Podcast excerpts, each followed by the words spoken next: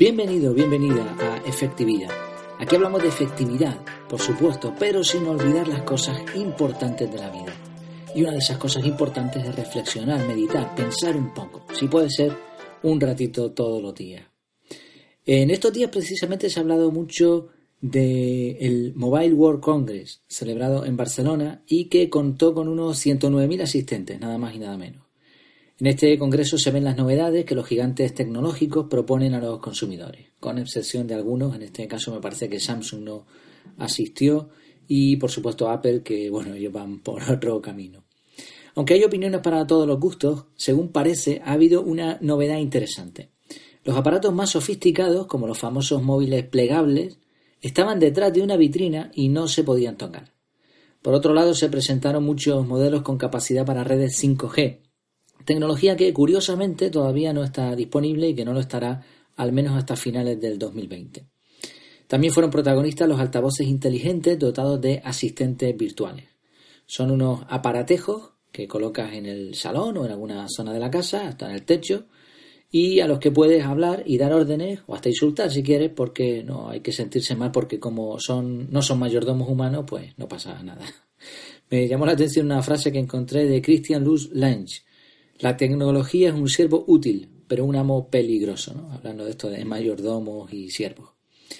Me llamaron la atención dos novedades interesantes, que coste que este no es un podcast de tecnología, y tampoco soy experto en eso, pero sí llamaron mi atención por lo que tiene que ver con esto, con reflexionar y con la efectividad.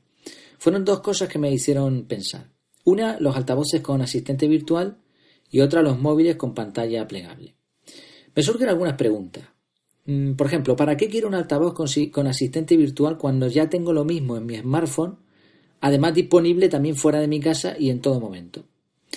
Y la otra, ¿para qué quiero un móvil con pantalla plegable cuando tengo por mucho menos dinero una tablet con la pantalla al tamaño que necesite?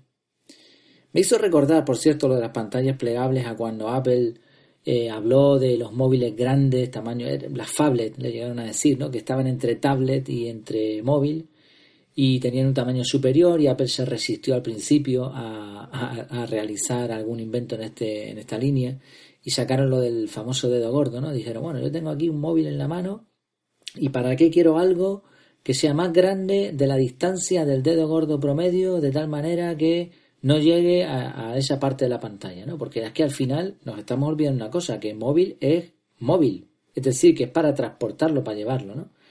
Bueno, eh, anécdotas aparte, creo que era la anécdota era así, ¿no? No sé si era el dedo gordo o el dedo, creo que sí, que habían calculado el promedio del tamaño del dedo. Bueno, la idea es esa, ¿no? O sea, ¿para qué quiero yo un móvil con pantalla plegable y una especie de, de transformer ahí, que además, según parece, según decían bastantes periodistas, pues no era del todo, no estaba muy bien logrado, ¿no? ¿Para qué quiero eso si puedo? O sea, es que estamos hablando, no lo regalan, ¿eh? Estamos hablando de un móvil que, cuesta aproximadamente 2.000 dólares. Bueno, eh, pues nada, es para pensárselo, ¿no? La, reflexión, por lo tanto, después de, de, de todas estas cosas es el título de este episodio. Yo no pedí eso. No pedí ese problema. Desconozco si hicieron un, un estudio de mercado y encuestaron a una cantidad importante de gente para saber si estaban necesitando estos aparatos. Sinceramente lo dudo mucho porque no se me ocurre ninguna razón por la que alguien quisiera eh, lo de los asistentes igual, sí, pero no sé, lo de los móviles esto, no, lo dudo. Pero me puedo equivocar, por supuesto.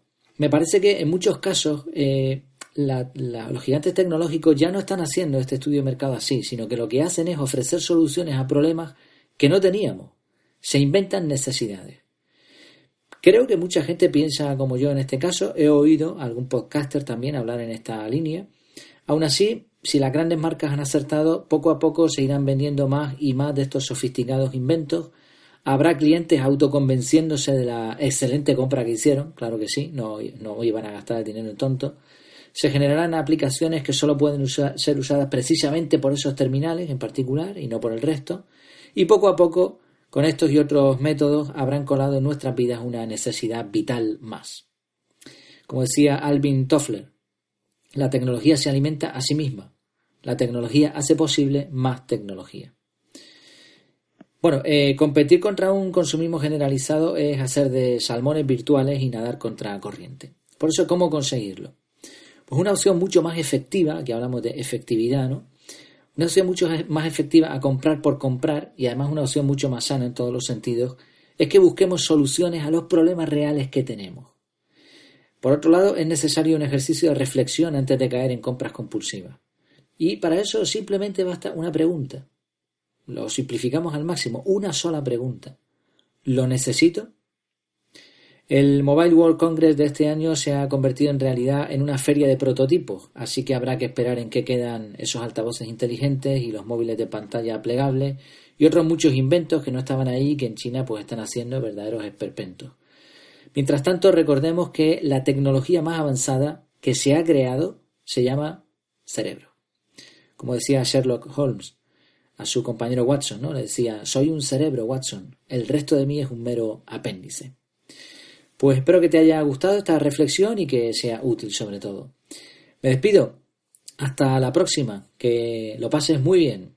Por cierto, recuerda que en efectividad.es tienes esta, este episodio en forma de artículo, así como muchos otros los lunes también publicamos sobre efectividad.